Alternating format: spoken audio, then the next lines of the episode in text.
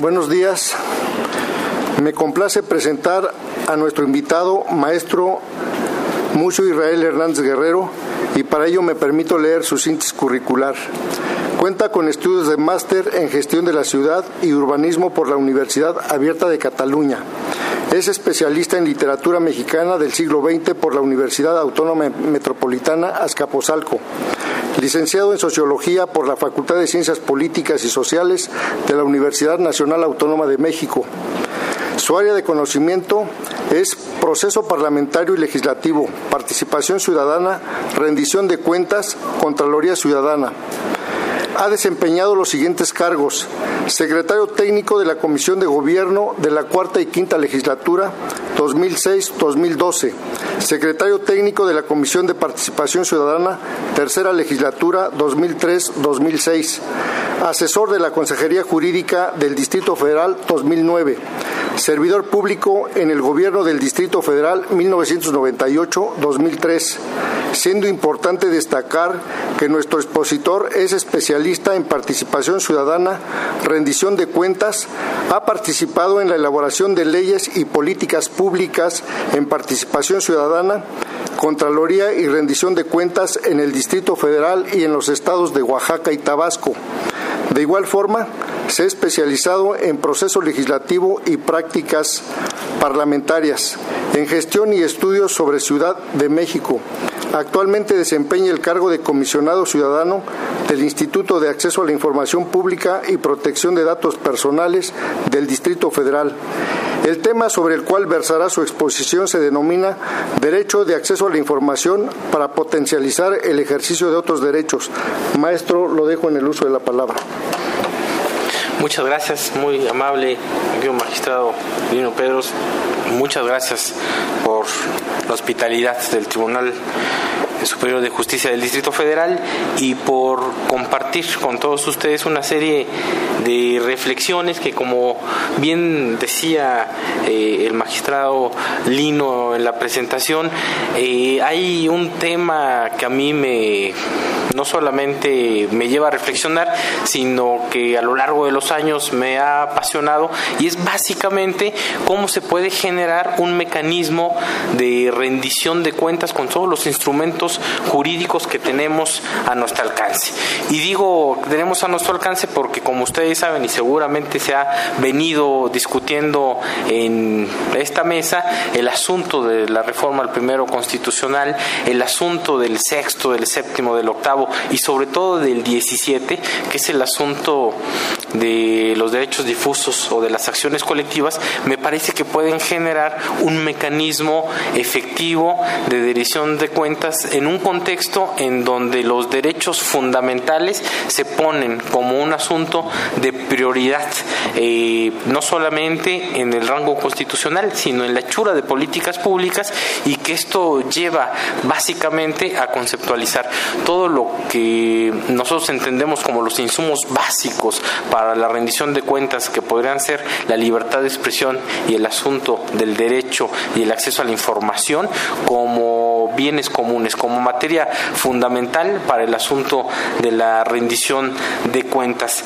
Eh, me he permitido articular en un pequeño escrito una serie de reflexiones eh, que son más que otra cosa disparos sobre este asunto de cómo eh, frente a un contexto en donde avanzamos en derechos fundamentales pero paradójicamente los estados nacionales se están desmantelando para ser efectivos estos pues tenemos evidentemente un problema.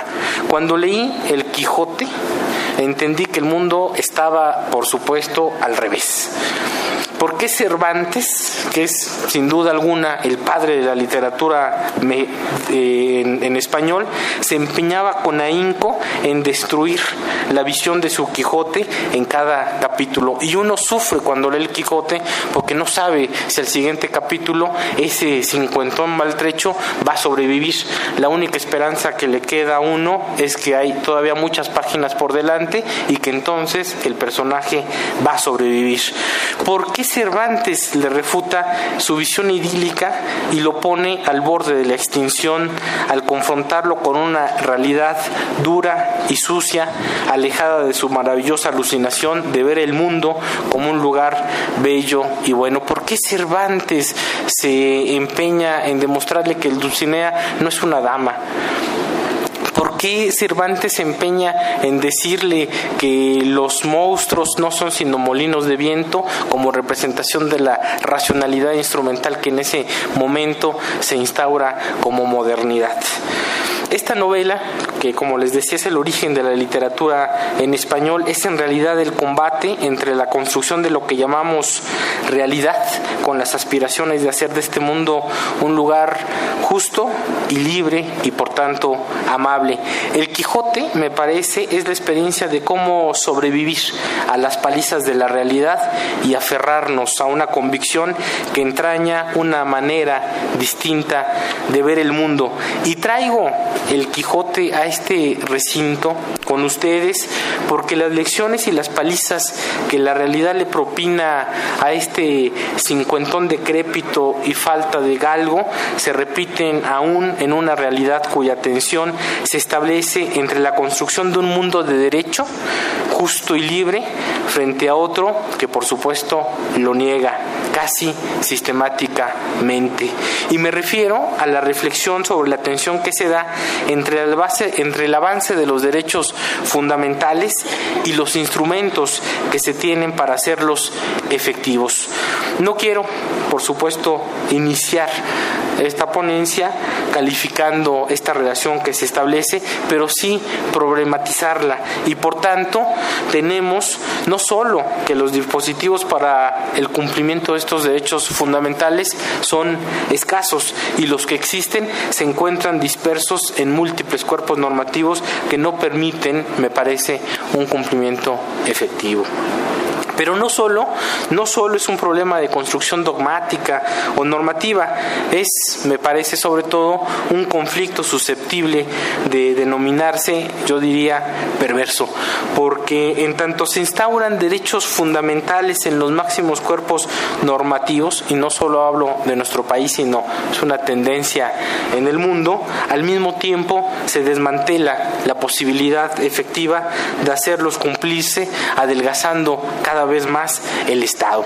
Es decir, mientras ponemos en nuestros marcos jurídicos la posibilidad de garantizar derechos fundamentales, al mismo tiempo adelgazamos la operación del asunto del Estado y exigimos precisamente que se hagan efectivos cuando estas dos cosas y estos dos procesos hacen precisamente que se vuelva poco eficaz el asunto. Es decir, se, se fuerza a hacer cumplir derechos fundamentales fundamentales, en tanto se adelgaza el Estado a tal punto los presupuestos y los dispositivos institucionales que para hacerlos cumplir se hace prácticamente imposible. Esta es, me parece, la gran primera contradicción de este mundo al revés que nos enseñó a ver el Quijote.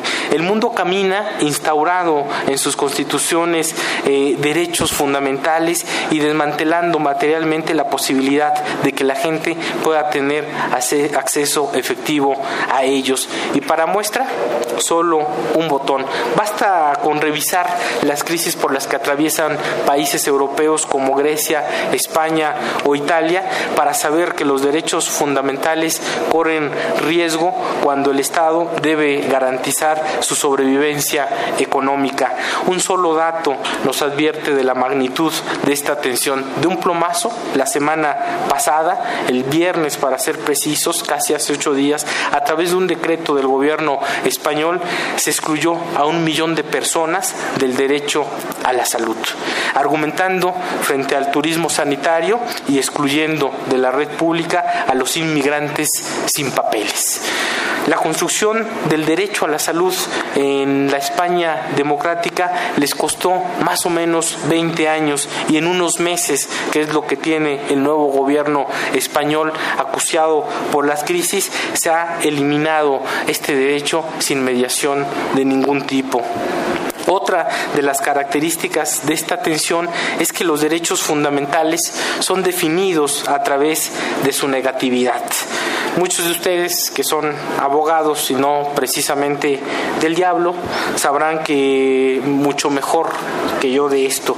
A lo que me refiero es que los derechos fundamentales son definidos precisamente por sus límites y por sus restricciones. Me sorprende, por ejemplo, que la discusión y la reflexión sobre el artículo sexto constitucional sea siempre una discusión sobre los límites que debe tener la libertad de expresión y el derecho a la información. Por supuesto, no sobre cómo garantizarlos, que dicho sea de paso, siempre se ha conformado como un misterio eh, en el marco constitucional desde que se hizo la reforma de 1977 y 78 y se instaura el asunto del derecho a la información como algo que debe garantizar el Estado y hasta el día de hoy no sabemos precisamente cómo el Estado mexicano debe garantizar ese derecho. Creo en el caso particular de nuestro país que existen tres elementos que nos permitirían construir un sistema de acceso efectivo a los derechos fundamentales. Por supuesto, la reforma constitucional en perspectiva de los derechos humanos, como les comentaba al principio, eh, particularmente vinculado con el asunto de la reforma al juicio de amparo, que me dicen mis amigos abogados que es una maravilla el juicio de amparo, y sí lo creo la garantía del derecho a la información y la libertad de expresión. Y como último elemento, les decía también al principio, la reforma al artículo 17 constitucional, donde se establecen las acciones colectivas para la protección de los derechos difusos y precisamente colectivos. Sé que este conjunto de normas eh, constituyen, me parece, uno de los sistemas de garantías y protección de derechos fundamentales único. Ustedes me corregirán, por supuesto, pero su debilidad está en la ausencia de articulación de estos cuerpos jurídicos fundamentales. Y esta ausencia de articulación, entre otras cosas, se debe a la conceptualización que hacemos de manera constitucionaria de estos. Algunas características no dirían novedosas, pero sí sobre las que se torna necesario poner énfasis para intentar ganar la batalla frente a esta realidad que nos opone resistencia como al Quijote, son, entre otras, las siguientes. Primero, que el acceso y la garantía efectiva de los derechos fundamentales necesariamente pasa por entender la libertad de expresión y el derecho a la información como un bien común es decir, como un bien y un derecho colectivo en donde fundar la libre circulación de las ideas, la toma de decisiones y sin duda constituirse, me parece, como un elemento de la gobernabilidad democrática.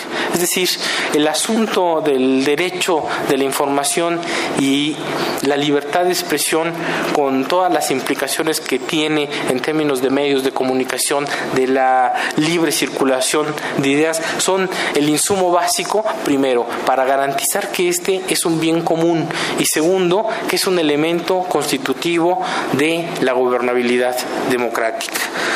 Y al ser la esencia de estos derechos un bien común cuya titularidad pasa por una comunidad, las acciones colectivas se deberían de constituir, se constituyen en el mecanismo idóneo para tutelarlos. Por supuesto, tenemos un problema, sabemos que estas acciones colectivas están acotadas a la protección de derechos económicos en lo que hace particularmente referencia al consumo de bienes o servicios públicos o privados y por ahí se cuela en la reforma del 17 constitucional el asunto del medio ambiente, particularmente sobre los derechos de las personas afectadas por prácticas monopólicas o concentraciones prohibidas. Es allí donde todavía tenemos el asunto de los derechos difusos o colectivos tutelados, hasta ahí acotado. Me parece que el legislador cuando hace la reforma al 17 prevé dos cosas en el asunto. Uno, eh, que no se convierta esto en una práctica que privilegie el asunto que algunos despachos en particular puedan generar mecanismos, digamos, eh, millonarios sobre la afectación que puedan generar cosas y básicamente se instituye en todo el Código de Procedimientos eh, federales eh, civiles el asunto de resarcir el asunto del daño básicamente. Sin embargo eh, ahí es donde yo ligo el asunto de la libertad de expresión y el derecho de la información como un bien común. Es decir como algo tutelado por una comunidad que le permite tener elementos para tomar decisiones y por supuesto como elemento de la como un elemento fundante de la gobernabilidad democrática. Por tanto eso permite que la información y el acceso a esta como la libertad de expresión puedan considerarse como un bien común tutelado por una comunidad y por tanto en donde este bloque de acciones colectivas pudiera incidir. Sin embargo, el avance que se ha dado al legislarla nos pone en la perspectiva de generar una legislación que garantice la protección y el acceso a esto que se ha venido denominando como los comunes, es decir, a todos aquellos bienes cuya titularidad es difusa, compartida por una comunidad y en que en las actuales condiciones son la riqueza de las naciones. El agua, y me refiero básicamente al agua, al aire, al subsuelo y al suelo, que aunque todo el mundo sabemos pasa precisamente por una serie de regímenes de propiedad, es un bien también agotable. Y por supuesto, les decía, la información generada de manera pública, la libre expresión y circulación de las ideas y por supuesto siempre el derecho al disenso. Particularmente la libertad de expresión y el derecho a la información son las piedras angulares que de ese sistema de acceso y garantía de derechos fundamentales se ha venido instaurando. Un régimen democrático no es posible entenderlo sin la libertad de expresarse para pensar sin recato y sin censura. En la construcción del discurso de la gobernabilidad se pone siempre el acento en las formas de cómo se eligen los gobernantes en los mecanismos institucionales para responder a la demanda social y en la participación ciudadana. Sin embargo, a la libertad de expresión ni siquiera a veces se la considera como parte de esta gobernabilidad, en particular en su función para hacer circular las ideas, debatir y sobre todo disentir como deber ético frente al poder cuando éste se vuelve ominoso, acalla, reprime y llega en su propia expresión a sesgar vidas, porque la libertad de expresión es el elemento imprescindible del bien común.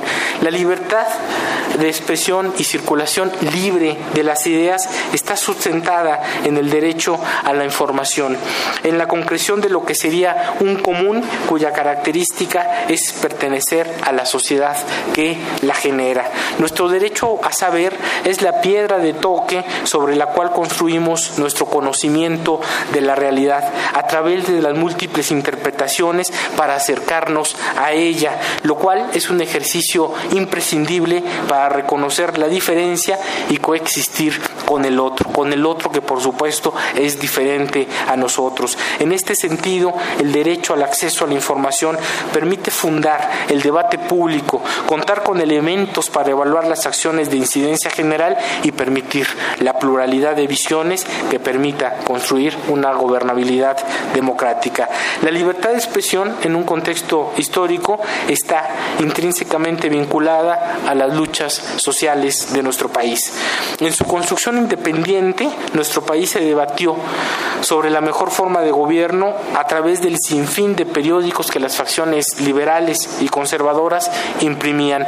Las ideas circulaban libremente en estos folletines y en no pocas ocasiones generaron revueltas, azonadas y rebeliones con o sin razón en contra de la autoridad instituida. Es insolayable pensar en la vena periodística de los hermanos Flores Magón y del periódico Regeneración, el medio que discutió en sus páginas los pilares sobre los que se fundó la efímera democracia de México de 1911 a 1913. Es en realidad en Regeneración el órgano y como órgano defensor de la libertad de expresión y del derecho a la información del Partido Liberal Mexicano, en donde surge gran parte de la plataforma de lo que la Revolución Mexicana plasmará en la Constitución de 1917.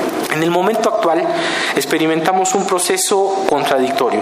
Al mismo tiempo que valoramos como piensa indispensable la libertad de expresión y nuestro derecho a saber, se intenta poner límites a este saber y a esta libertad.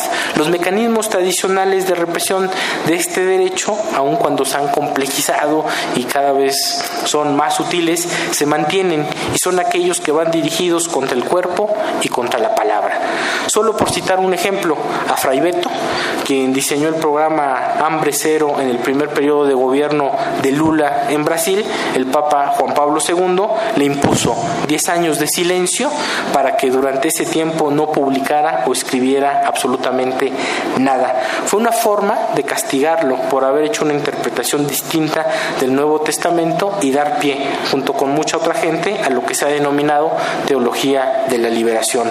La represión en nuestro país, sin dejar de utilizar la acción contra el cuerpo y la palabra, ha tomado una sutil variante, la autocensura y el autolímite, auspiciado en mucho por las propias empresas de comunicación. Si ustedes se acuerdan, hace dos años las empresas de comunicación del país firmaron una cosa que llamaron el Acuerdo para la Cobertura Informativa de la Violencia. Este acuerdo representó una forma de imponer una visión parcial sobre nuestro derecho a saber en un tema toral como es el despliegue de la fuerza pública contra el crimen organizado. En este tema, el principio de máxima transparencia se ha vuelto imprescindible. Y aquí surge una de las tensiones que mencionábamos hace unos momentos. Los límites de la libertad de expresión y el del derecho a la información tienen su frontera cuando el interés general o las razones de la seguridad nacional se impongan. En esta discusión, el derecho fundamental de las personas siempre estará por encima de esta construcción que apela a que el interés general en materia de seguridad. Es cierto que los medios de comunicación no pueden convertirse involuntariamente en los difusores de los mensajes del crimen organizado ni propalar el terror en la sociedad. Tendríamos mejores mecanismos para enfrentar este hecho si supiéramos no solo sobre las imágenes o hechos escabrosos que generan más violencia, sino sobre quiénes son las víctimas y hasta dónde los responsables han sido sancionados. Información que hasta el momento está cubierta por un velo muy denso. En 1999, solo por dar una referencia histórica, en Colombia también se firmó un acuerdo muy similar al de hace dos años en nuestro país, que se llamó un acuerdo por la discreción, que en esencia es el mismo y eh, que tenía básicamente como elemento fundamental el asunto del autolímite. Estos mecanismos para editar la información abre una serie de debates de cómo, eh, de cómo como sociedad debemos entender y aún más cómo reconocer que la información es un bien común y un pilar de la democracia. Entre muchas otras aristas eh, de este debate estamos frente a la discusión de la libertad de expresión versus la autocensura. Sin embargo, no es posible dejar de lado un tema sensible, la seguridad e integridad de quienes se dedican a informar y gestionar la información. No solo los, los profesionales con cédula y casa editorial, sino aquellos que transmiten, gestionan, reproducen información sin contrato y sin, relación, y sin relación laboral eh, con un medio. A los periodistas e informadores es fundamental darles condiciones para que la autocensura no genere lo que las balas y la represión aún no ha podido. Y a los ciudadanos el derecho de recibir y difundir y así también buscar información por cualquier medio o soporte técnico. Además del principio de máxima publicidad para la información que detentan las instituciones entendidas como un bien común cuya tutela está a cargo de la sociedad. Me parece que no podemos entender una sociedad democrática sin entender la libertad de expresión, sin entender que es un bien común para pensar, actuar y disentir, siempre como un deber ético en contra del poder ominoso y para construir un país y una ciudad, por supuesto, mucho más respirable y más amable. Digamos que un poco lo que he intentado es problematizar todos estos ámbitos que tienen que ver con tanto con el derecho al acceso a la información como con la libertad de expresión, de cómo finalmente hemos construido un sistema eh, de garantías y de derechos fundamentales que está ahí, que no solamente es un problema, como decía, de interpretación dogmática, sino que puede, por supuesto, convertirse en un mecanismo que permita garantizar el acceso a otros derechos. Un poco lo que nosotros hemos reflexionado, por ejemplo, desde la instancia eh, del Instituto de Información eh, de Acceso a la Información Pública Protección de Datos Personales del Distrito Federal, es que el derecho de acceso a la información es un derecho que debe de potenciar básicamente otros derechos. Hay toda una discusión respecto hacia el derecho al acceso a la información, eh, particularmente hablando de este, es un derecho de cuarta generación que debe de ser garantizado una vez que todos los derechos fundamentales están resueltos. Básicamente el derecho a la salud, el asunto del derecho a la alimentación, el asunto del derecho a la vivienda. Y un poco lo que nosotros hemos dicho es que el derecho al acceso a la información es fundamental porque permite básicamente eh, potenciar otros derechos. Es decir, el acceso a la información como un asunto de una decisión informada, de una rendición de cuentas y de saber cómo se toman las decisiones en el ámbito público permite básicamente potenciar estos derechos que por supuesto digamos este tenemos un déficit no solamente en nuestro país sino en el mundo entero un poco ese es lo que eh, vine a reflexionar con ustedes. Me parece que si quieren podemos abrir un asunto de intercambio para ver por dónde este, podemos siempre, por supuesto, garantizar la libre tránsito y libre expresión de las ideas. Les agradezco mucho su atención.